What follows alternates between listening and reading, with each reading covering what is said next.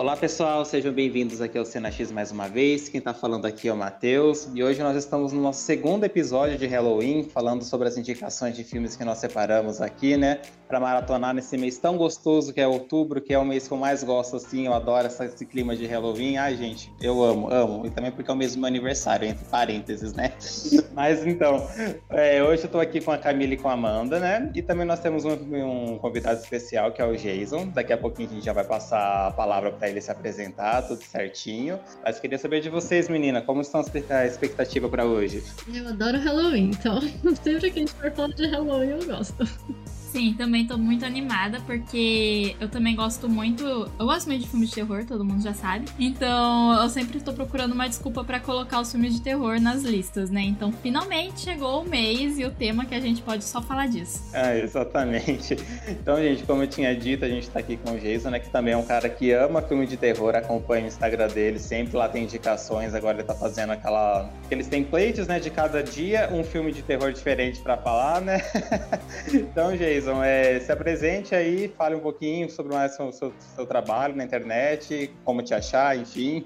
Então, gente, é, primeiro obrigado pelo convite, né? Então, vou me apresentar rapidinho. Eu sou Jason, tenho 27 anos, sou formado em publicidade e eu sou, eu sou de Blumenau, Santa Catarina, e eu sou a pessoa por trás do Sense Márcia. Então, eu criei uma, a página ali do, de memes da Márcia e a partir disso, né, ela descobriu meu trabalho por ali de memes e tal e me chamou para trabalhar com ela. Então, hoje além do Sense Márcia, eu faço essa parte de trabalho com ela também, ali pras redes dela. E fora isso, no meu tempo livre, eu sou viciado em filmes de terror, desde que eu era pequeno. Eu, normalmente eu assisto pelo menos um por dia. Assisto outras coisas também, não vou dizer que é só terror, porque uh, tenho as branquelas decoradas na minha cabeça, meninas malvadas, mas no geral é tudo mais de terror, assim. Então, e Halloween é a minha data comemorativa favorita. Pena que aqui no Brasil não é tão valorizado, mas tipo, adoro. Tô sempre vendo e tô com a minha watchlist de Halloween preparada pro mês inteiro.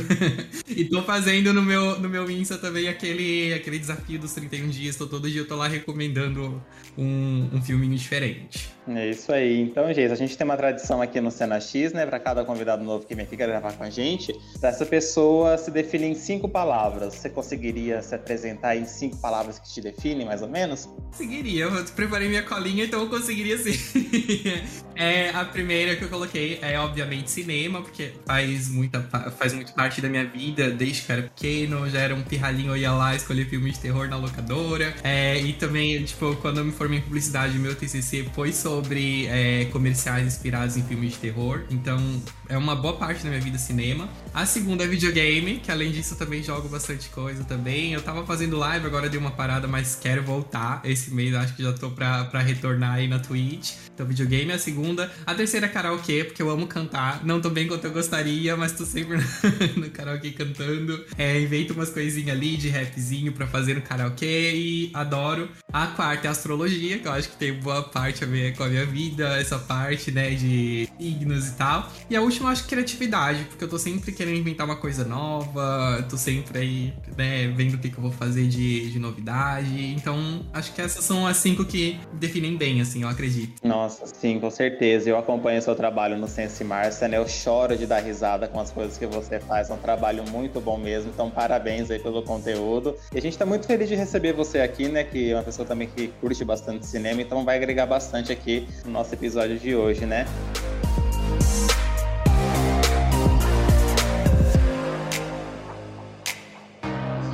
Normais. Só que eu gosto muito da parte como eles vão contando essas histórias. Eles vão ligando tão bem os pontos e você fica realmente muito preso, assim. A parte de terror em si acaba nem sendo tão ele importante. Ele vem com uma pegada meio que de terror teen, assim, sabe? Por ter bastante adolescente ali envolvido, bastante elementos dos anos 80, né? O trilha sonora repleta de sintetizadores que eu amo de Aparece o médico e o monstro também, sabe? Enfim, é uma grande aventura. Ele não é um filme de terror, terror, ele tem uns momentos assustadores. Então eles têm que se juntar ali e enfrentar esse tipo de vampiro. E o visual desses vampiros é muito diferente também do que a gente estava acostumado. Eu acho que o que chega perto, assim, são os vampiros do, ou do Blade ou da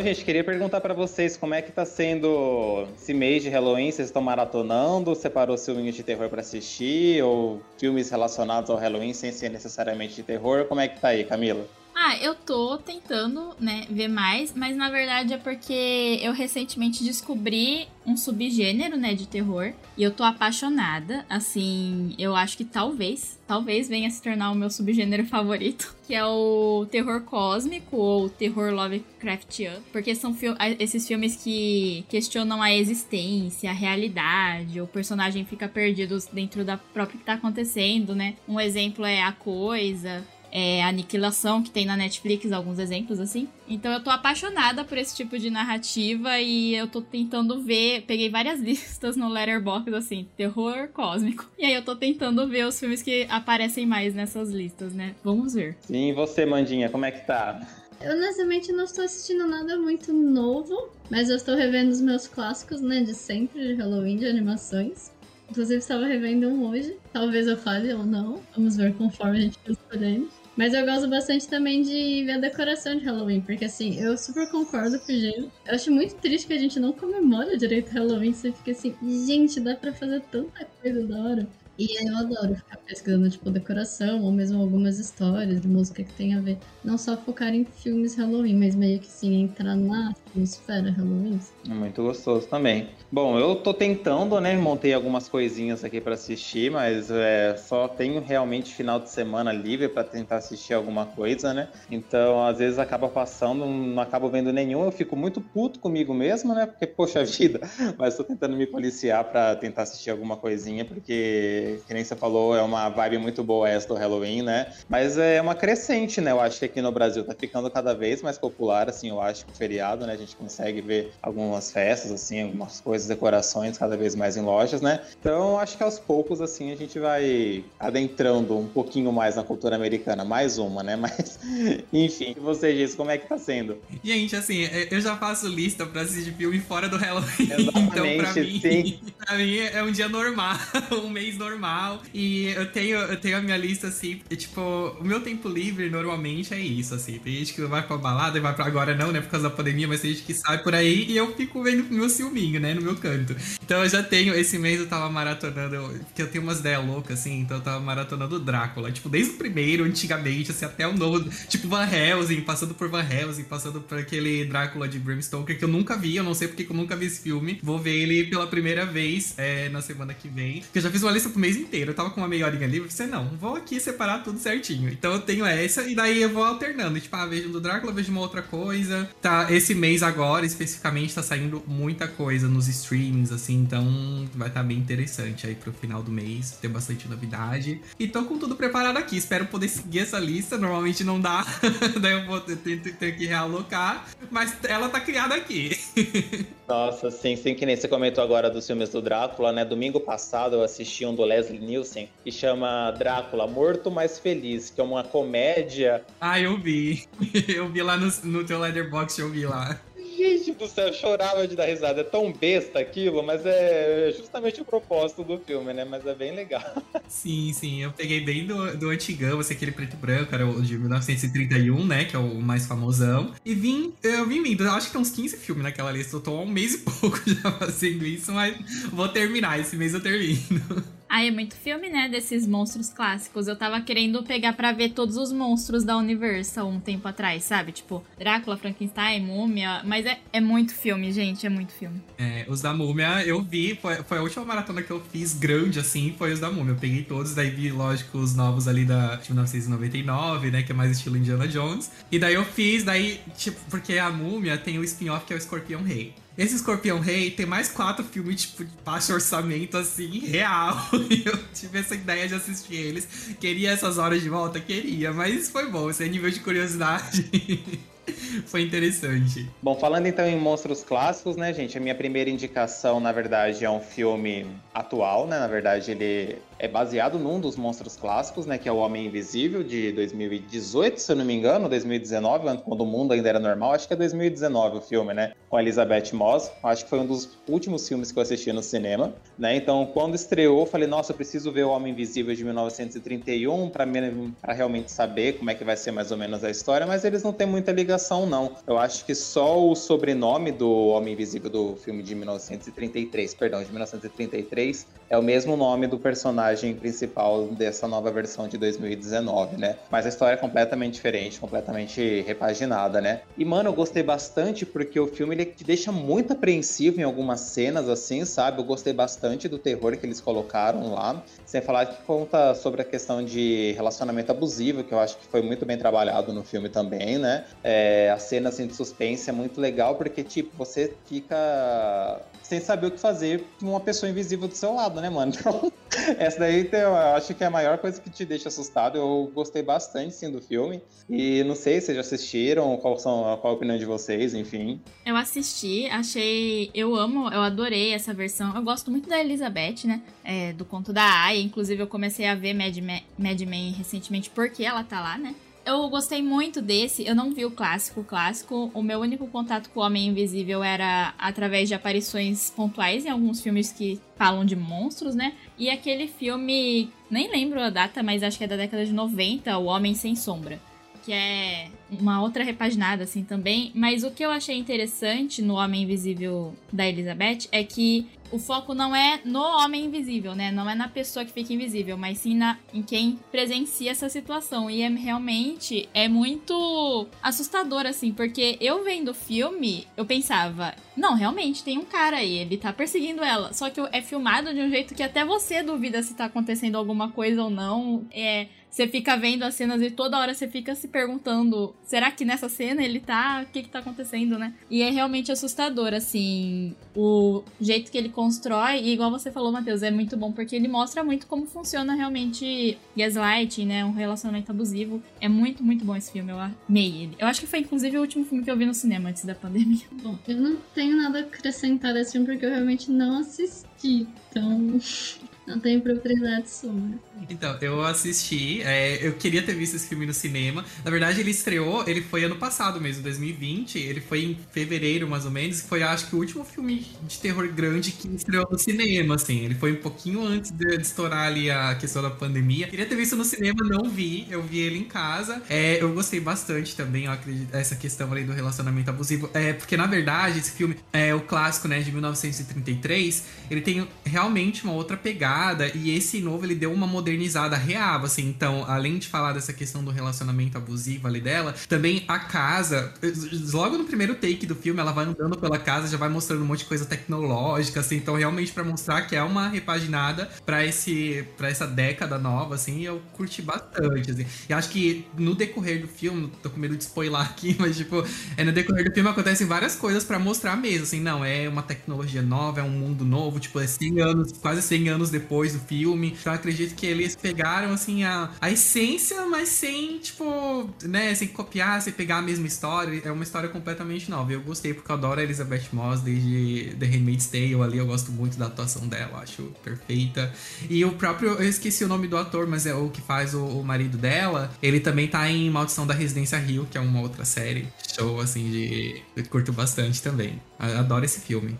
Nossa, assim, que nem essa questão, né, de trazer agora a invisibilidade para o homem através da tecnologia, né, eu gostei bastante, porque como eu fui ver, assim, o filme, eu acho que eu nem vi o trailer nem nada, eu fui só no cinema na cara e na coragem para assistir como é que é, eu ainda tava meio que naquela ideia, ah, será que eles vão usar de novo aquele negócio de experimento científico, ele toma alguma coisa, cai, fica invisível, que nem é, no primeiro filme, né, mas não, eu gostei, assim, bastante é, do filme como um todo, né, eu acho que nem eu falei, bem apreensivo, tem algumas cenas, a cena do restaurante, aquela cena lá, eu fiquei, meu Deus do céu, boca aberta a hora que apareceu lá no cinema, né? Mas enfim. Então, gente, eu acho que vale a pena conferir. Eu acho que é um filme que tá na Telecine também lá para assistir, então tá fácil o acesso dele aí. Então, essa fica a minha primeira indicação aí pro, pro Halloween de 2021.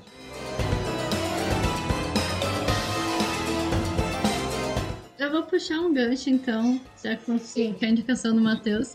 Na verdade, o Jason comentou que seria uma das minhas indicações que é a Mansão Hill. Na verdade, eu estava em dúvida se seria a Mansão Hill ou se seria a Mansão Bly, porque eu acho as duas incríveis. Mas eu não sei, bom, eu não sei se o pessoal assistiu, né? Se quem tá ouvindo a gente assistiu. Na verdade, ela não é um filme, ela é uma série. E tem, entre aspas, duas temporadas, né? A Mansão Hill é a primeira e a Mansão Bly é a segunda, só que elas não, não estão linkadas, na verdade, são histórias diferentes. E cada uma é baseada num livro de terror, que por sinal são, assim, são livros bem referências, né, do, de terror, inclusive o da Mansão Bly, que é outra volta do parafuso, mas até o Stephen King usa ela como exemplo, tipo, como modelo para suas próprias histórias, para ver o nível de, de qualidade que tem as obras deles. Bom, eu vou falar da Mansão Bly, na verdade. Eu gostei muito da história, assim. Eu acho que é bem legal porque ela te prende, apesar de ser um terror, na verdade acaba sendo mais um suspense, que você fica um pouco mais intrigado de, nossa, o que que tá acontecendo? E obviamente, como toda história de terror de suspense, tem aquelas cenas mais você leva susto, que você, tipo, aparece. Na verdade, são vai, criaturas, vai, fenômenos, tipo espíritos, coisas assim, né? Mas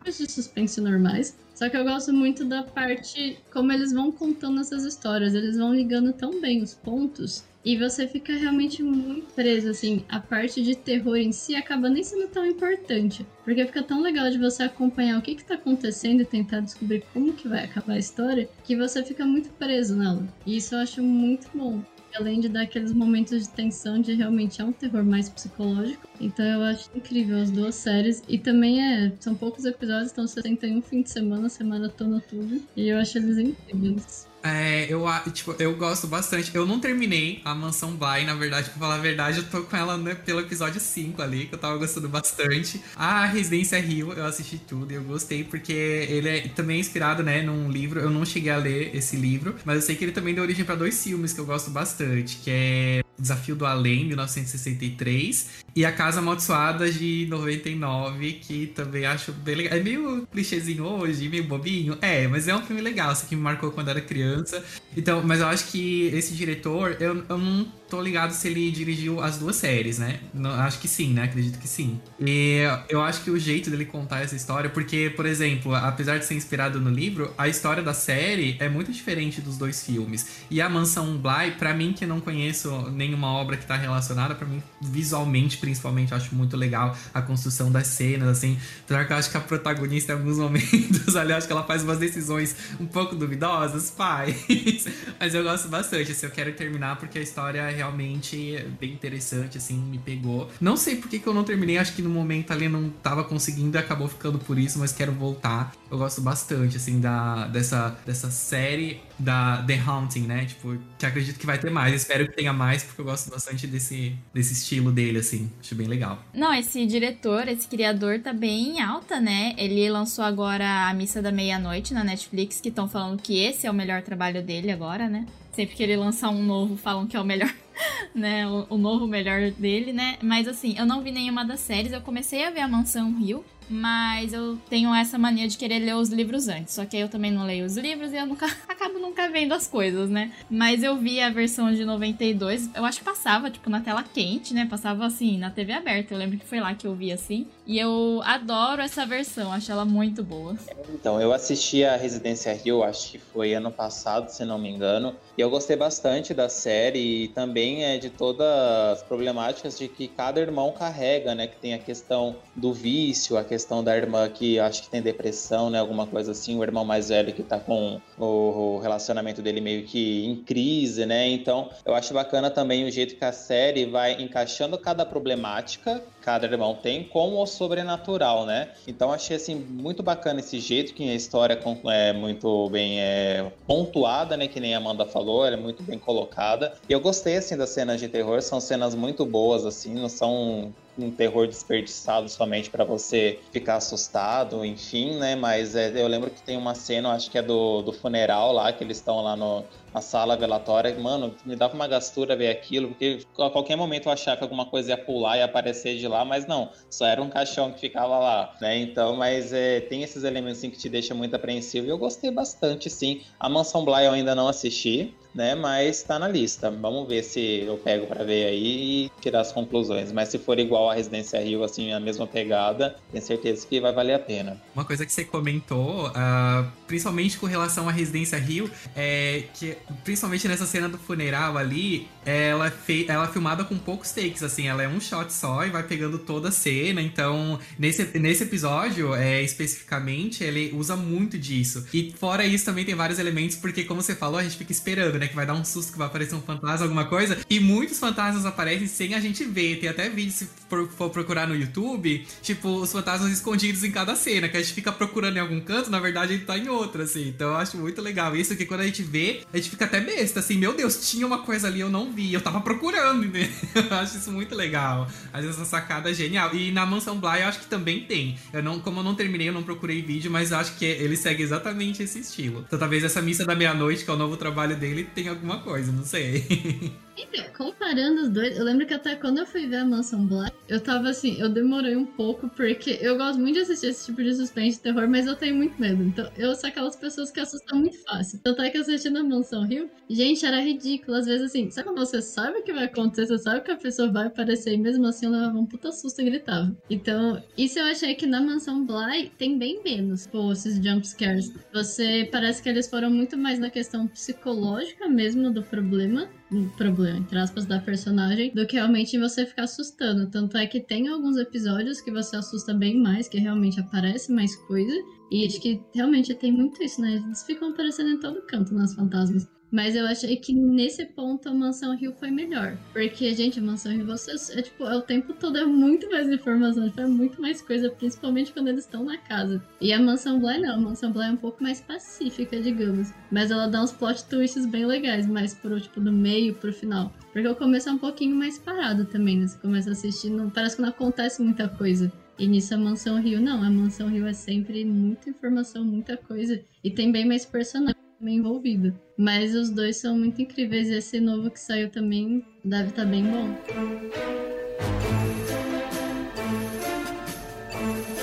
Então, aí seguindo também, né, que o Jason já comentou, a minha primeira indicação é o Van Helsing, de 2004, com o Hugh Jackman. É um filme que eu vi, assim. Eu acho que eu peguei ele na locadora a primeira vez que eu vi. E eu amava esse filme, assim, sério. Eu era apaixonada por ele. Aí eu até descobri recentemente, depois que eu revi, né? Ele tá. Inclusive, ele tá disponível assim, facinho, gente. Ele tá na Netflix, Telecine, no Now e no Oi Play. Então, tem várias opções aí para você poder ver. É, e ele é do mesmo diretor e do criador da Múmia, a trilogia Múmia, né? O Steven Sommers. E é a história do Van Helsing, que ele é um caçador de monstros, né? Ele é o inimigo mais clássico, assim, né? Do Drácula. E eu gosto muito do filme porque ele consegue colocar praticamente todo o universo da Universal de monstros, assim, todos eles aparecem de alguma forma, praticamente, assim, né? Ou são citados. Então, pensando num mundo pós a múmia do Tom Cruise, que foi uma tentativa de Dark Universe, eu acho que o Van Helsing é excelente sabe? Porque ele consegue juntar todas essas mitologias de um jeito muito bom.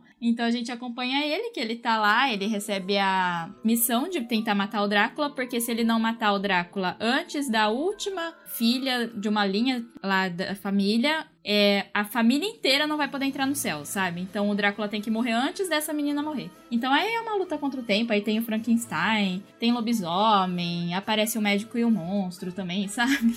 Enfim, é uma grande aventura. Ele não é um filme de terror, terror, ele tem uns momentos assustadores assim, né? Mas a, a história dele é mais para você se divertir, ver, tem muita cena de ação, toda hora tá acontecendo algum rolê muito louco assim.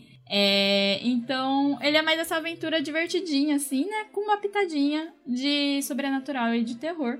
É isso, eu adoro esse filme, acho o Hugh Jackman incrível, acho que ele tá muito bom lá. As únicas coisas que eu não gosto desse filme são as, algumas das atuações, porque se passa na Transilvânia e assim, os atores tentaram fazer um sotaque, né, eu acho, mas não funciona. o sotaque não tá bom, sabe? Eu até fiquei, nossa, gente, o que tá acontecendo, né? Mas tudo bem, se você conseguir ignorar isso, o filme é muito bom. Ah, então, eu assisti o Van Helsing quando era na época de adolescente, assim, bem, sei lá, meus 13, 14 anos, alguma coisa assim do tipo. Eu lembro de assistir bastante esse filme e passava também na TV sempre. Eu acho que eu lembro dele passando na Record, mas enfim, você falou das cenas de ações, assim, do filme, né? É realmente o que eu lembro mais do filme, daquela perseguição final da cena das carruagens, assim, sabe? Então, quando fala Van Helsing, vem direto essa cena, assim, na minha cabeça, mas eu lembro que eu gostava do filme. Eu preciso rever, na verdade, porque tem muitos detalhes assim que, que eu esqueci, né? Mas é, eu acho uma boa. Eu, eu lembro que eu me divertia. Então é um filme bem gostosinho, assim, pelo que eu me lembro de assistir. Eu não lembro muito bem da história, mas eu lembro que quando saiu o filme, eu tinha ficado muito decepcionada quando eu li a sinopse, porque eu, gostava, eu gosto muito de, uma, de um mangá, né, que chama Helsing, também de vampiros. E eu fiquei, nossa, vamos fazer um filme do mangá, né, da história. E aí eu li a sinopse e não tem nada a ver, né? É outra coisa. Aí foi tipo aquele momento quebra de expectativas, né? E aí eu não me lembro se eu cheguei a assistir ou não, porque realmente eu vejo o título e já lembro disso. Eu falo, putz, não vai ter o Alucard lá na história. Eu acho que todo filme que tem vampiros também é válido, né? Ah, precisaria assistir, precisaria assistir pra ter certeza se eu vi ou não. Eu tô, eu tô, na verdade, assim, como eu tô fazendo a minha maratona do Drácula, eu vou passar pelo Van Helsing. E eu tô, é um filme que me marcou muito, porque eu vi ele, eu lembro bem, assim, que foi no dia do meu aniversário. Eu fui lá assim, ah, eu quero fazer uma coisinha, vou pegar uns dois filmes, e o Van Helsing foi o deles. E eu assisti, eu gostei muito, eu vi ele algumas outras vezes também, no, no decorrer ali do, dos anos. Só que faz muitos anos que eu não vejo ele. E eu tô até ansioso para rever, só que assim, com um pouquinho de medo também, porque eu lembro que eu lembro de achar os efeitos maravilhosos espero que eles tenham envelhecido muito bem. Tô com as expectativas. Não sei o que esperar. Não, assim, eu acho. Eu revi recentemente, acho que faz um mês, dois meses que eu vi, né? Que eu revi. Até que é bom os efeitos, assim, sabe? Ele fica realmente um pouco datado, mas no geral ele tá muito bom. Tipo, o efeito da transformação do lobisomem, excelente, né? Porque inclusive é uma transformação toda diferente, né? Que eles arrancam assim a pele e vai saindo os pelos. Bem legal. Mas para mim o efeito mais bonito é o das noivas do Drácula, porque elas têm uns vestidos esvoaçantes e aí quando elas se transformam na, em vampiro, né, pra voar, assim, o vestido vira, tipo, as asas, assim, sabe? É muito legal, tá muito bom ainda os efeitos, sério. Confia, vai dar certo. Ah, que bom. Normalmente, normalmente eu não ligo tanto pra efeito, né, porque eu vejo bastante filme antigo também, só que o Van Helsing, ele é um filme que ele se baseia muito nos efeitos, porque ele é um filme visualmente muito bonito, né? Então, sempre que eu revisito alguma coisa, sei que eu sei que tem bastante efeito, eu fico com um pouco de medo. Com videogame isso acontece mais, porque como eu jogava quando era pequeno bastante, então tinha os gráficos ali que quando eu lembro quando a gente era criança, a gente dizia assim: Meu Deus, nunca vai ter uma coisa igual, sabe? Nunca vai ter algo tão realista. A gente volta hoje pra ver, é uma decepção. Assim, eu recomendo que vocês nem façam isso. Quem quiser, quem quiser revisitar um videogame da infância, não faça isso, gente. Deixa na memória, que é muito mais bonito. e é isso. Assim. Ah, é, eu ia falar que eu também, na verdade, eu também tenho uma teoria, né, de que existe um universo maior aí né, de monstros da Universal, porque quem tá no Van Helsing é a Kate Beckinsale, que faz quem? a mocinha do Underworld lá, que também é o filme dos vampiros e dos lobisomem, entendeu? Então eu fico assim, eu acho que é o mesmo universo, tá tudo junto. E a múmia também, do mesmo diretor lá, com o Braden Fraser, eu tô, acho que tá tudo no mesmo lugar, assim, sabe? Para mim faz parte de uma, um grande mundo, todos esses filmes. É o multiverso, então, que deu certo, né? Porque tentaram fazer esse multiverso novo da múmia ali, que não rolou, né? Com aquele filme novo da múmia, que não. É, gente, aquilo ali. foi triste. Nossa, e é bizarro o como é sofrido, né, na múmia do Tom Cruise, assim, para colocar os outros monstros. E o Van Helsing, ele real consegue, tipo, ele, lógico, muda totalmente a mitologia. Não tô falando aí se é fiel ou não à história original, né? É, mas ele consegue colocar de um jeito muito orgânico dentro da história e a relação dos personagens. Inclusive, eu acho muito legal. É, eu não lembrava disso, eu até fiquei assustada quando eu fui rever. Que a primeira cena é meio que um prólogo da criação do, do monstro de Frankenstein, né? E é em preto e branco, e é meio que simulando como se fosse o filme original, tipo, da década de 30, sabe? É muito legal. Então,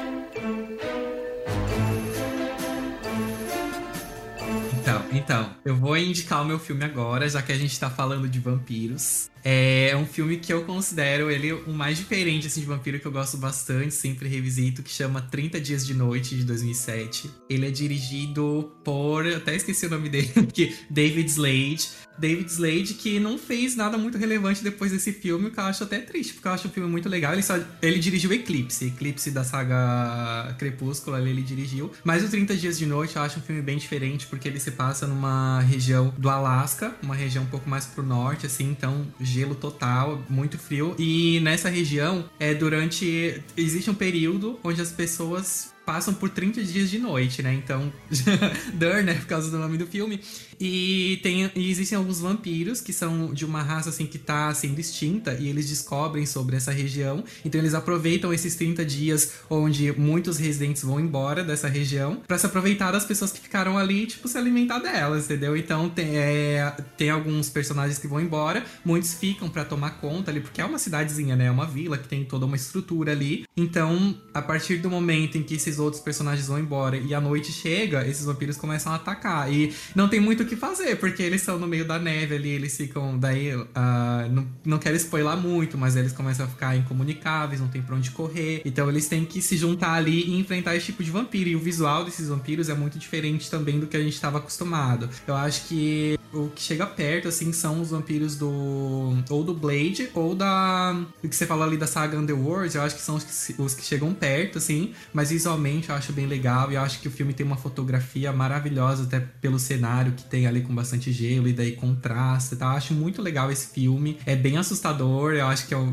dos filmes de vampiro, assim, porque chega uma hora que fica cansativo, né? Tem tanto filme de vampiro que sai, que é uma mesmice só, e esse eu acho que se destaca por isso. Então eu acho que vale mencionar, já que a gente tava falando de vampiro ali, é um filme que eu curto bastante. Não sei se vocês já assistiram, quiserem comentar um pouquinho. Então, tô. Você falou o nome do filme, né? Vim aqui no IMDB dar uma olhada. Eu lembro bastante do pôster desse filme. Acho que eu lembro bastante quando ele foi lançado, né? Mas eu nunca assisti, né? Eu achei bem interessante aí a história que você contou, né? Uma nova visão, né? Eu acho legal quando a gente pega essas, esses monstros, assim, essas mitologias clássicas, né? E dá uma repaginada bacana, assim. Eu acho muito bacana é, como eles dão essa nova visão, né? Mas assim, eu nunca assisti, fiquei bem curioso, tô vendo as fotos aqui, mano. Realmente o visual dos vampiros são bem diferentes, né? Não é aquele só o caninozinho, né? Praticamente a boca dele inteira é, parece um tubarão, mano. Bem legal, viu? Mas ai, vou colocar na lista, parece ser bem interessante, sim. Sim, eles quiseram botar, tipo, como. Não como um vampiro, uma coisa mais mitológica, assim, mas como ele sendo uma criatura mesmo que faz ali parte do nosso dia a dia que a gente nunca viu e que eles foram se moldando, né? Então eles fazem uma coisa bem mais humana e mais com um visual mais animalesco, assim, uma coisa bem que eu acho bem interessante. Sim, é, eu lembro que eu vi o filme quando ele saiu na locadora, assim, então foi perto do lançamento mesmo dele, e aí eu não revi. Mas eu lembro que eu passei muita raiva com o filme, porque assim, eu acho que é injusto. acho que é uma luta injusta, sabe? Tipo, os caras têm 30 dias para ficar andando lá, tô aqui, né? E tipo, coitado dos moradores. Eu lembro que eu ficava incomodada, porque eu ficava, vai todo mundo morrer. Eu, eu, eu lembro que eu fiquei o filme inteiro, tipo, sofrendo, porque para mim tava todo mundo morto já, sabe? Não ia ter jeito mesmo. Mas eu lembro que eu gostei muito, porque nessa fase eu tava muito na fase vampiresca mesmo. né? Então eu tava vendo Underworld, é tudo de vampiro, assim, que vocês podem imaginar, eu tava tentando ver, né? Mas eu gostei muito da, dessa abordagem porque realmente é diferente, né? Uma visão mais diferente, assim, que eu achei. Eu não conheci esse filme, na verdade, até foi bom pra eu colocar na minha lista. Mas eu também tava, na hora que você comentou, eu fui procurar um pouquinho pra ver. E, gente, eu achei muito interessante a história, pelo que você contou, a sinopse. E realmente a estética é muito legal. Eu acho muito bom isso também. Então, o Matheus comentou deles mudarem um pouco o estilo, né? Porque porque realmente parece que se vai ver filme de vampiro, geralmente é sempre aquela história muito batida, né? E é sempre, ah, é, uma, é um vampiro que ele tá disfarçado para parecer uma pessoa, pra ele enganar as pessoas, para conseguir matar as pessoas. E não, se você for ver, tipo, a história mesmo vampiro são uma outra criatura, então nada mais justo do que realmente eles fazerem como uma espécie diferente. Aí eu achei muito interessante, eu preciso, vou ver depois. É, vocês que não assistiram, eu recomendo. E Ele tem, eu acho o visual dele fantástico e a cena, não vou, não vou spoiler, pelo amor de Deus, tá? mas a, a cena final dele, a cena final dele é muito bonita, assim, é espetacular. Eu recomendo. Só pelo final já vale a pena. e eu gosto muito, assim, porque tem muitos filmes que me marcam, é, que eu penso no filme, eu já lembro do final dele. O próximo filme depois que eu vou indicar também tem uma pegada no final que me marcou bastante. Eu acho que, assim, a, o decorrer da história também vale, mas a conclusão eu acho bem legal. Assim, infelizmente, esse filme ele teve uma sequência que não, não recomendo. A sequência eu não recomendo, tá, gente? Porque eles quiseram fazer, só que, sabe, né, aquela coisa, sequência de filme que só saiu pra TV, aí você já sabe que o orçamento não era tão grande, porque TV, quando saía uma coisa pra TV, hoje em dia isso não me assusta tanto, porque as produções pra TV são muito boas hoje em dia também, né? Tem coisa que sai também direto pra streaming, não vai mais pro cinema só. Então, mas naquela época não, as séries não tinham tanto orçamento, filme pra TV também não, então não ficou legal, sabe? Espero que eles revivam essa saga em algum momento aí, mas o primeiro tá recomendadíssimo. Bacana. Bom, gente, então eu vou falar da minha segunda indicação de hoje. É um slasher, mas é um slasher assim, de boa, entre aspas. Eu vou falar do filme Verão de 84. Ele tá disponível é, na Amazon Prime, só que só tem a versão dublada. Então, para quem gosta de filme dublado, aí fica aí. Então, quem não gosta, vai ter que recorrer a outros caminhos para poder ver o filme legendado, né? Mas é, eu fiquei sabendo desse filme através de, de algum desses Instagrams de cinema, né? Eu falei, ah, interessante, vou ver como é que é, né? A história é de uma vila, de uma cidade pequena, em que tá tendo vários desaparecimentos de garotos adolescentes. E um desses garotos, assim, não quer dizer, um dos garotos que moram nessa vila, Taos, né, ele começa a ter a suspeita de que o vizinho dele seja o assassino, né? Só que esse vizinho, ele é um policial, então ele fala com os amigos dele, ah, o cara que tá matando todo mundo, só fala, imagina, o cara é policial, que não sei o que, né? Só que aí ele começa a conversar, é, convencer tantos amigos dele que eles começam a stalkear a vida desse cara, né? Eles começam a perceber muita coisa realmente estranha na rotina desse vizinho, né? O filme, assim, ele demora um pouco para pegar no, no tranco, né? Mas quando ele pega, ele pega de uma maneira muito boa. E eu fiquei, assim, surpreso com o final do filme, porque certo modo, ele é um pouco pesado, né? Eu não vou falar o final do filme porque perde toda a graça, mas assim, eu achei a cena bem é, forte porque ele vem com uma pegada meio que de terror teen, assim, sabe? Por ter bastante adolescente ali envolvido, bastante elementos dos anos 80, né? O trilha sonora repleta de sintetizadores que eu amo de paixão, né? Tem bastante referência, assim, aos filmes de, uh, dos anos 80 mesmo, mas foi uma grata surpresa justamente por conta do, do ato final do filme, né? Porque você realmente não espera que vai acontecer determinadas coisas e acontece. Então, é, eu acho que vale a pena para quem curte esse estilo de terror, né? O terror slasher, assim. É, vale a pena conferir. Então, fica aí essa minha indicação. Não sei se vocês já assistiram Verão de 84. Eu não, não assisti, eu não.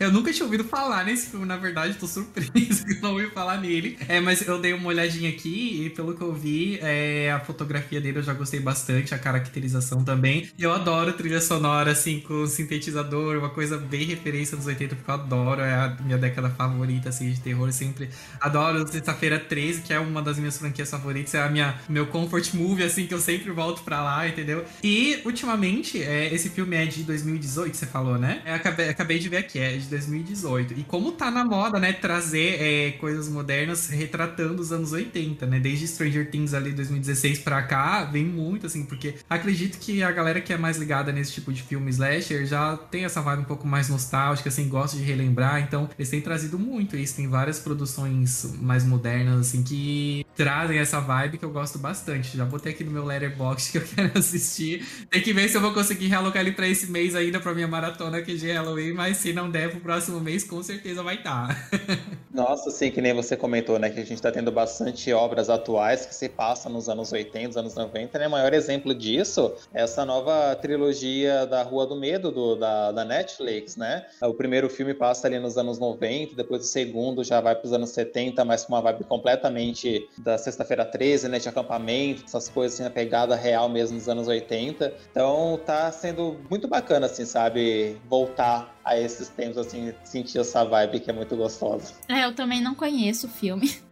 Mas eu sabia que ele existia. Eu acho que quando ele entrou na, no Prime, eu lembro de ter visto o banner assim, sabe? Mas aí eu não sei se foi perto, ou se foi pelo menos perto quando eu vi o banner, meio perto da Rua do Medo, que você mesmo acabou de comentar, e aí eu fiquei meio é uma tentativa de Rua do Medo da Prime, sabe? Estão copiando aqui um outro, né? E aí eu acabei nem dando muita atenção nele, mas eu gostei muito da sinopse que você passou, parece bem interessante mesmo. É, eu também não assisti esse filme, mas a história parece interessante. É que assim, eu, nem, eu gosto muito de Halloween, o pessoal já sabe, mas eu não sou muito aquela fã de terror. Eu gosto de uns tipos de terror, mas mais específico, tipo Stephen King, nossa bem específico. Então, pra ver filmes de terror, geralmente eu olho e falo, putz, interessante. E é bem aqueles filmes que você vai deixando na lista pra depois, porque sempre dá vontade de ver outra coisa. Então, esse é. Eu acho que eu já tinha. Eu acho que um amigo meu já tinha comentado desse filme, se não me engano. Porque pela história parecia, mas realmente eu não tinha visto. Mas parece legal. Ah, essa quando as pessoas vão desaparecendo, apesar de ser meio triste, você sempre fica intrigado. Então é interessante você assistir pra saber o porquê, né? O que tá acontecendo. Ah, e falou slasher, falou slasher, já botei na minha lista, porque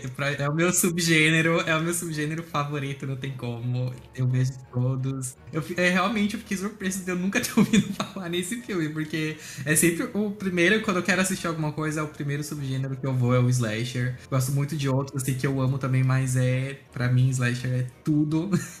É, então, exatamente, porque também eu nunca tinha ouvido falar desse filme, é, até agosto, foi em agosto, não foi em julho que eu assisti esse filme, né? Nunca tinha ouvido falar e fuçando no Instagram mesmo, acompanho o Instagram da, da Caroline, né? Que sempre coloca umas coisas muito bacanas é, sobre cinema, né? E ela recomendou, falou, olha, esse filme é bacana, de slasher, é um terror meio que diferente, assim, ele não é tão previsível tal. Eu falei, ah, vou dar uma chance e realmente vale a pena, gente. Depois vocês assistam aí e me falam o que vocês acharam.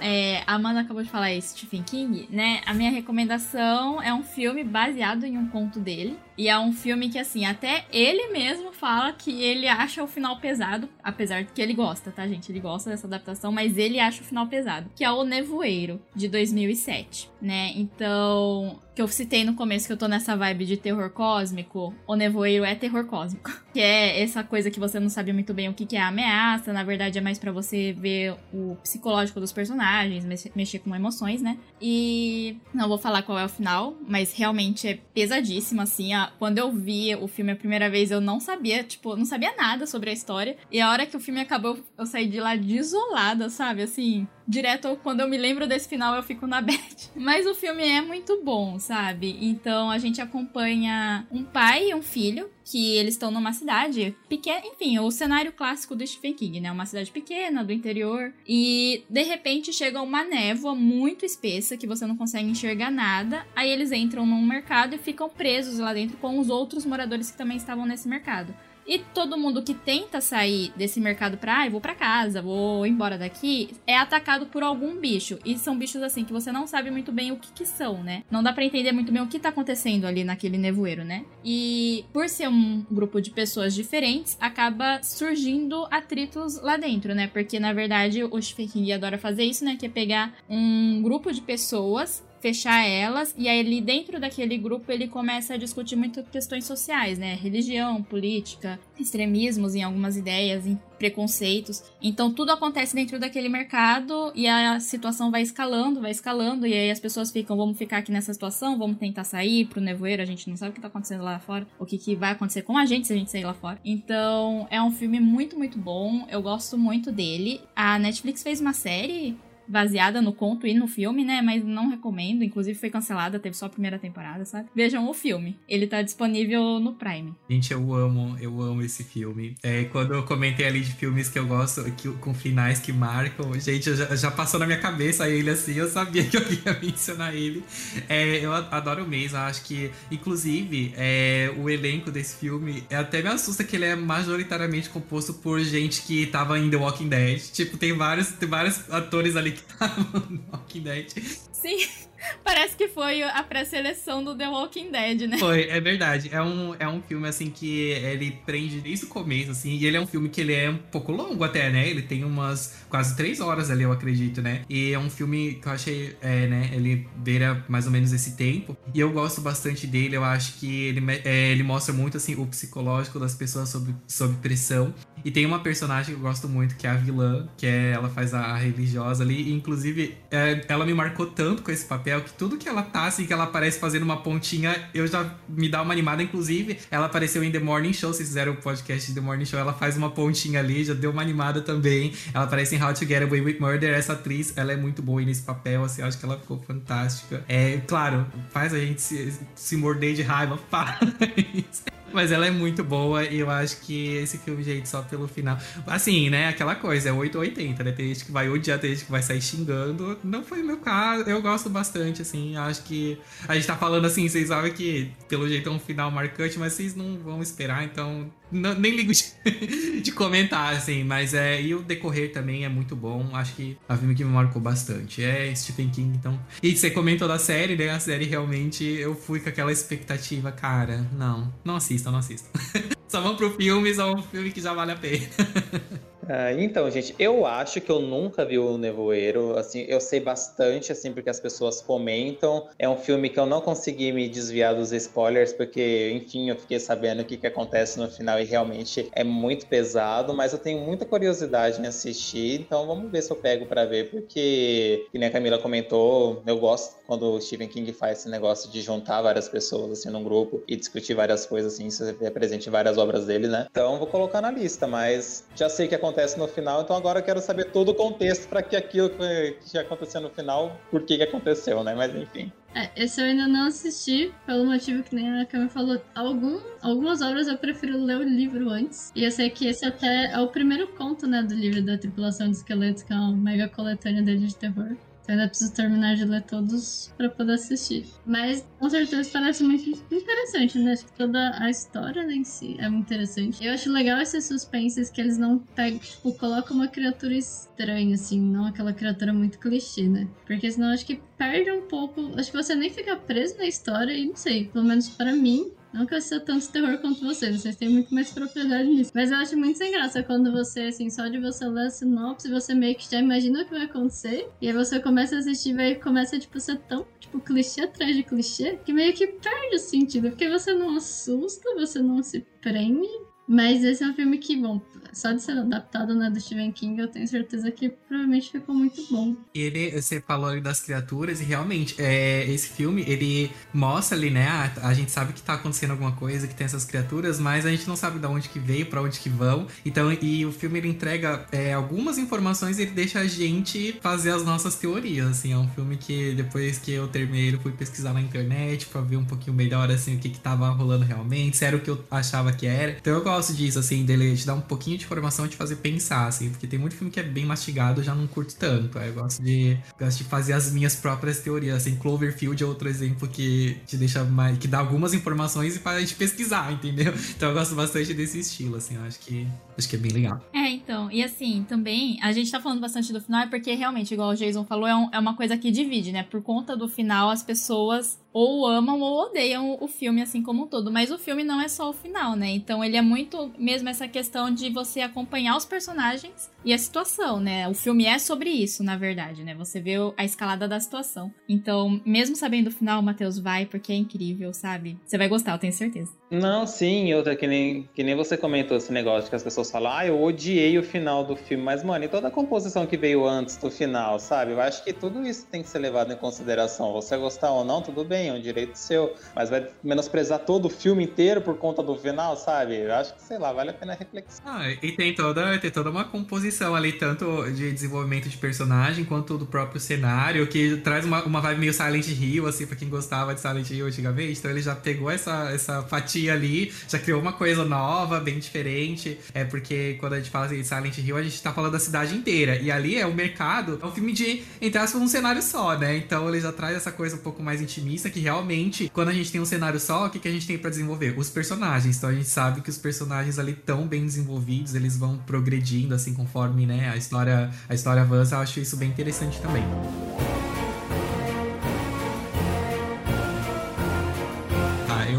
Vou recomendar o meu aqui. É, eu tava pensando muito quando a gente fala ali, ah, de Halloween e tal. Só que eu não queria. Eu queria indicar uma coisa que tivesse a ver, só que eu não queria ir direto assim, ah, bruxas, Halloween bruxas. Então eu vou trazer uma coisa que tem uma feitiçaria ali, que se chama A Chave Mestra, de 2005. Que é, ele é mais um suspense do que um terror, mas é um filme que eu amo demais. Ele tá no meu top 3. Eu, inclusive, eu fico muito triste que esse filme não tenha o reconhecimento que merece. É, a protagonista desse filme é a Kate Hudson, que eu acho maravilhosa. E o diretor desse filme, meu Deus, gente, eu não lembro, eu esqueci o nome dele que me deu um branco, só que ele não fez nada depois desse filme, ele não fez mais nada pensa assim, gente, o que, que aconteceu ali? É, a chave mestra é, conta a história da Kate Hudson, que ela era uma cuidadora de idosos, se eu não me engano, num lar ali. E ela pegou um, um trabalho para cuidar de um, de um idoso em uma casa particular, assim, né? Então ela foi para lá e tinha esse casalzinho de idosos, onde o homem ele sofreu um, um derrame ali, né? Ou pensa-se que ele sofreu um derrame.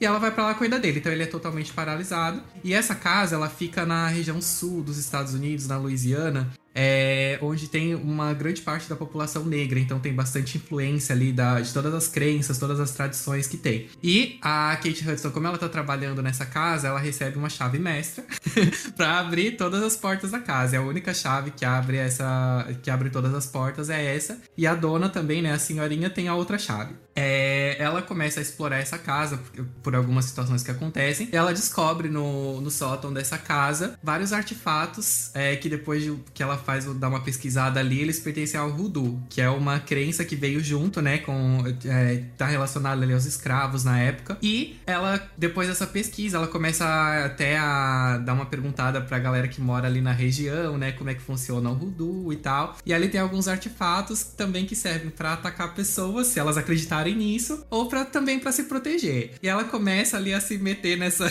no negócio que ela não entende, né? Ela começa a achar que esse senhorzinho, na verdade, ele não teve um derrame, ele tá sofrendo um ataque ali espiritual, alguma coisa relacionada que tá relacionada ao voodoo. Então daí conforme a história avança, ela vai investigando, ela pega artefatos também. Esse filme, gente, eu não quero contar muito porque senão eu vou dar spoiler aqui, mas uh, também é um outro que tem um final que eu gosto bastante que também divide a galera, mas esse realmente eu posso falar aqui que é um final que divide muita gente, porque ninguém vai esperar o que acontece nesse, nesse filme, mas eu gosto bastante, acho que é um suspense assim de ficar ali ruim a unha, de ser realmente na espera. E o cenário, pra mim, tem tudo a ver com Halloween, aquela coisa bem nublada, aquela coisa tipo chuvosa, assim. Eu acho que o cenário desse filme é perfeito. Gosto muito dele. Não sei se vocês já assistiram, é, mas Vamos ver, vamos ver o que vocês têm para dizer.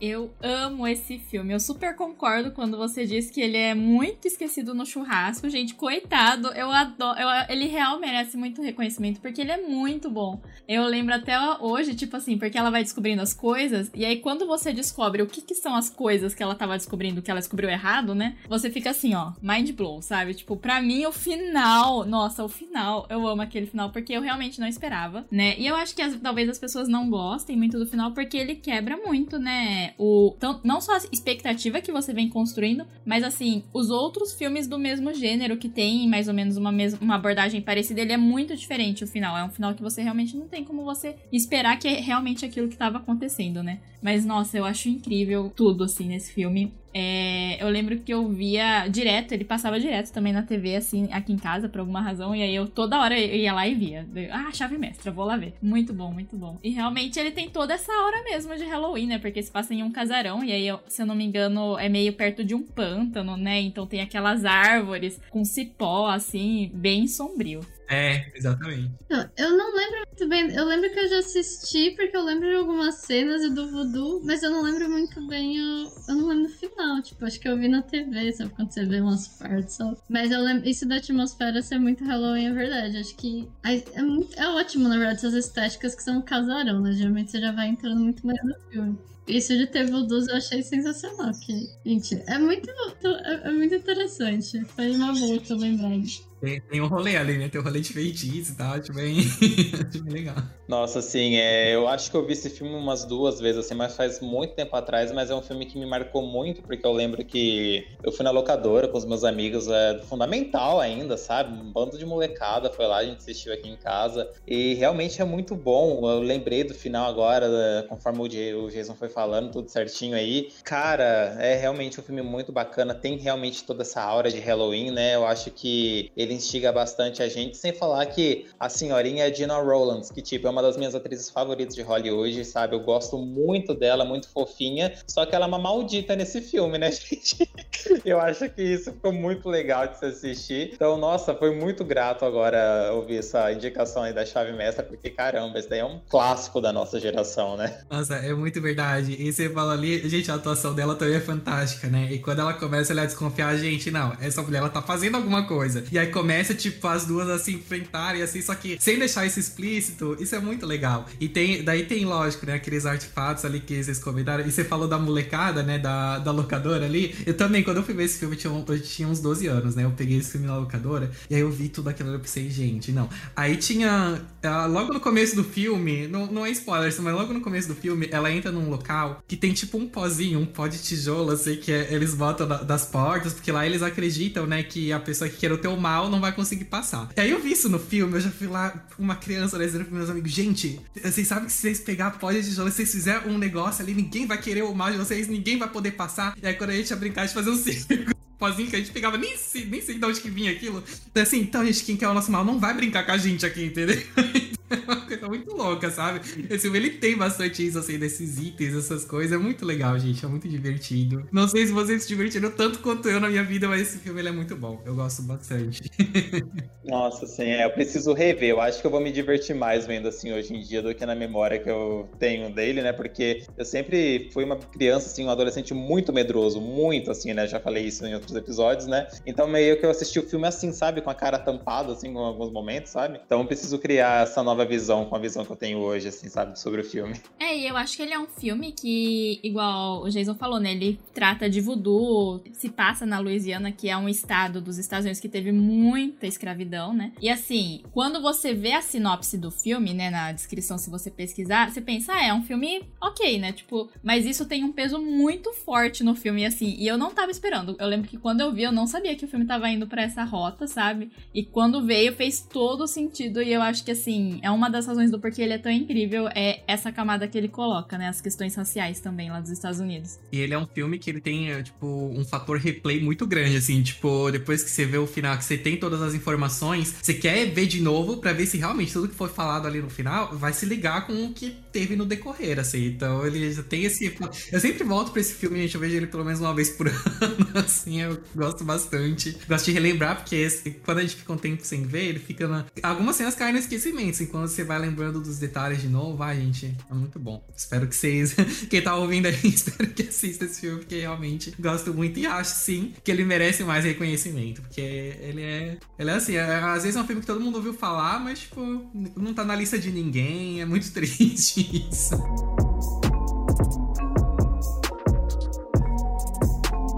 Bom, eu vou puxar então pra minha última indicação. Vai ser um clássico também que eu assisto todo ano, há sei lá quantos anos, desde que que é o Estranho Mundo de Jack. É totalmente por fora, porque a gente tava muito na vibe terror, né? Agora eu vou focar um pouco nas animações mais. Infantil não é bem infantil, né? Acho que é meio errado dizer que é infantil, porque é um pouco bizarro para crianças. Mas eu acho perfeita a história. Bom, pra quem não conhece o Estranho Mundo de Jack, ele é um esqueleto, na verdade, que vive na cidade do Halloween. E aí ele resolve sequestrar o Papai Noel e fazer um Natal a estilo Halloween.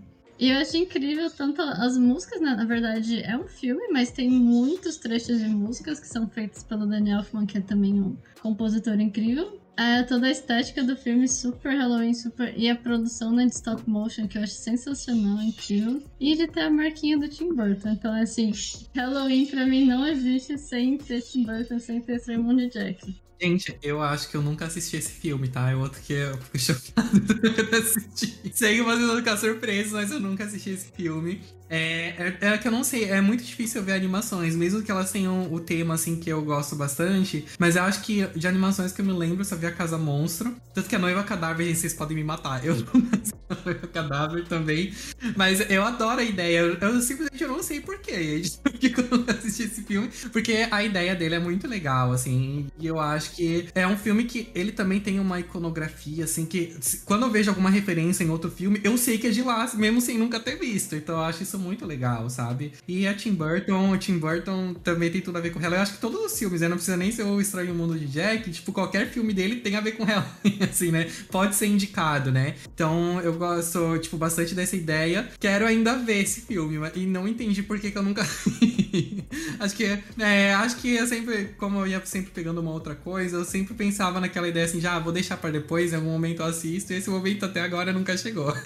Mas eu até vou pôr ele na minha lista aqui também, porque a ideia dele é muito interessante. Então, espero dar uma chance em breve. Sim, é uma ideia muito interessante, sem falar que o Cinema de Jack é um marco na cultura pop, né? Então a gente vê tudo enquanto é lugar, lojas, assim, coisas do Estranho Mundo de Jack, né? E tipo, ele se sustenta até os dias de hoje, né? Uma animação lá dos anos 90, né? Eu acho isso muito bacana. Eu assisti o filme depois de grande, né? Então não assisti quando era pequeno, então eu não tenho tanto apego assim emocional por ele, mas é uma animação muito boa, gosto bastante, assim, é, que nem a Amanda falou, a animação está stop motion, né? Muito bacana também. Então, é uma referência, né? Então, gosto bastante. Sim, é, eu já vi o filme. Eu vi também mais velha, né? Só que a minha única dificuldade com esse filme é a música de abertura, o This is Halloween, né? Porque eu conheci, antes de ver o filme, eu sabia da existência dele, mas antes de ver ele, eu conheci a versão do Marlon Manson, né? Do, do This is Halloween. E eu amo a versão dele, porque é um rock bem pesadão, assim, com aquela voz dele grave, sabe? Então, então e na, na, animação não é assim. A animação é fofinho, né? Porque é uma animação infantil. Então é, é bem tipo, ai, os bichinhos cantando e tal, né? Então eu fico um pouco magoada com essa versão.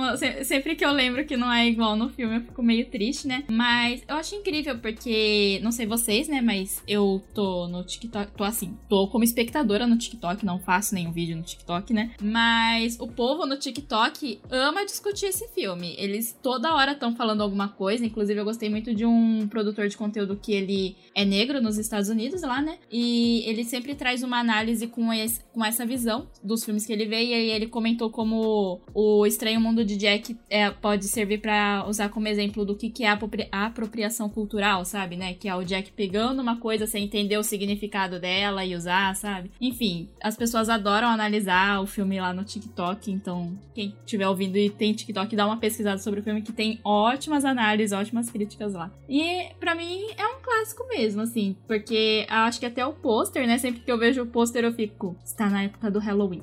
Não, é verdade, a gente vê assim, a gente já sente, né, essa vibe. E é engraçado isso, porque, tipo, como você comentou, eu nunca vi esse filme, mas eu vejo qualquer coisa, tipo, já sei, quando é uma referência, já sei que é, sabe? Isso é, tipo, não são, não são muitos filmes que tem isso, assim, sabe? Essa coisa de, meu, a gente pegar essa referência, ainda mais um filme que trata de Halloween, né? Que, é, se bem que pra lá é mais forte, mas pra cá não é, mas quem assistir assim sempre vai pegar a referência visual até, então isso é bem legal. Uhum, eu, então, eu acho que eu vi esse filme umas duas vezes, que nem a Camila falou da música do This is Halloween, tipo, ela tá tocando na minha cabeça, porque já veio imediatamente assim a música da animação agora. Mas eu acredito que comigo foi o contrário, porque, bom, eu já sempre gostei muito do filme. E quando eu vi a versão do Marilyn Manson, eu fiquei indignada, porque, tipo, eles estragaram a música. O ritmo ficou totalmente diferente. É, não, é outra música é outra música, sabe? Não, não é só a letra que é igual. E eu lembro que eu ouvia ficar assim, por que vocês estragaram isso? Tipo, deixa o Jack em paz, coitado. Mas, tipo, fora esse, esse ponto que você falou de apropriação cultural, eu nunca tinha visto, né? Eu não acompanho muito TikTok. Mas é exatamente esse ponto, porque a história de, tipo, eles são o universo do Halloween. Mas aí eles quer porque quer fazer um Natal. Só que o Natal é estilo Halloween, então, tipo, simplesmente pega um feriado, tudo que tem no Natal, e tenta fazer essa versão de Halloween, como se fosse ficar.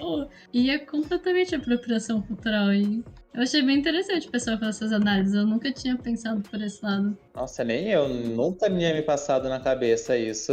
Mas é, faz muito sentido agora, é, realmente. Mas um outro ponto que eu acho incrível da, da animação é realmente o processo, porque se você for ver, foi feito há muito tempo, é muito antigo, ainda tava começando na animação. E só se. E tem bastante filme, vídeos. Filme, né? Mas tem muitos vídeos do processo de produção. E é incrível ver o tanto que eles conseguiram fazer, tipo, ver as maquetes, até a questão da fotografia. E eles até colocam, tem algumas cenas que tem os efeitos especiais que eles colocavam por cima do take. Então, assim, não só a história eu acho interessante, quanto toda a produção. Acho que até talvez por isso tenha ficado, assim, ainda, seja tão atual, né? E tão referenciado. Mas é um queridinho, né? Tipo, assiste, assiste, é muito bom. Tem no, tem no Disney Plus, né, agora, que uh, lançou o stream. É que é deles, né, na verdade.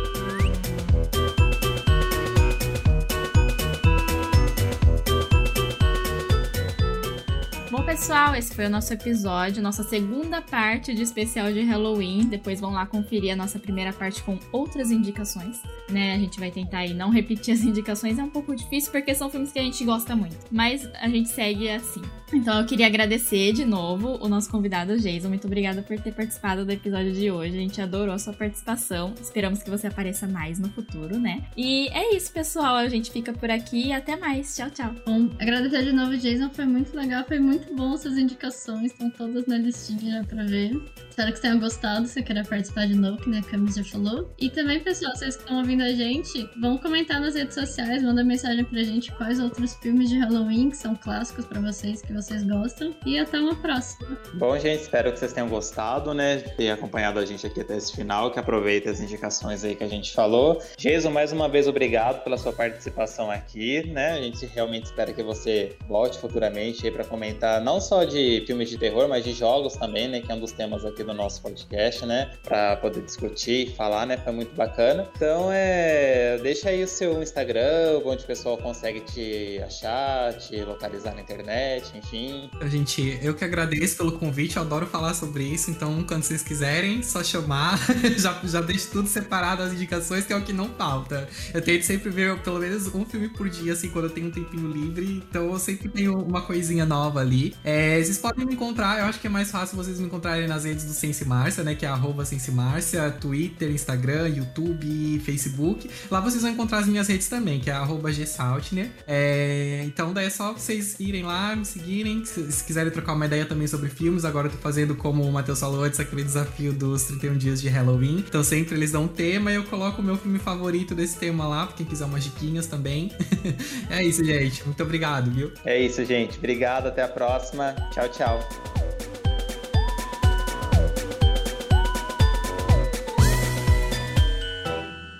A música usada nesse podcast é de Dan Henning.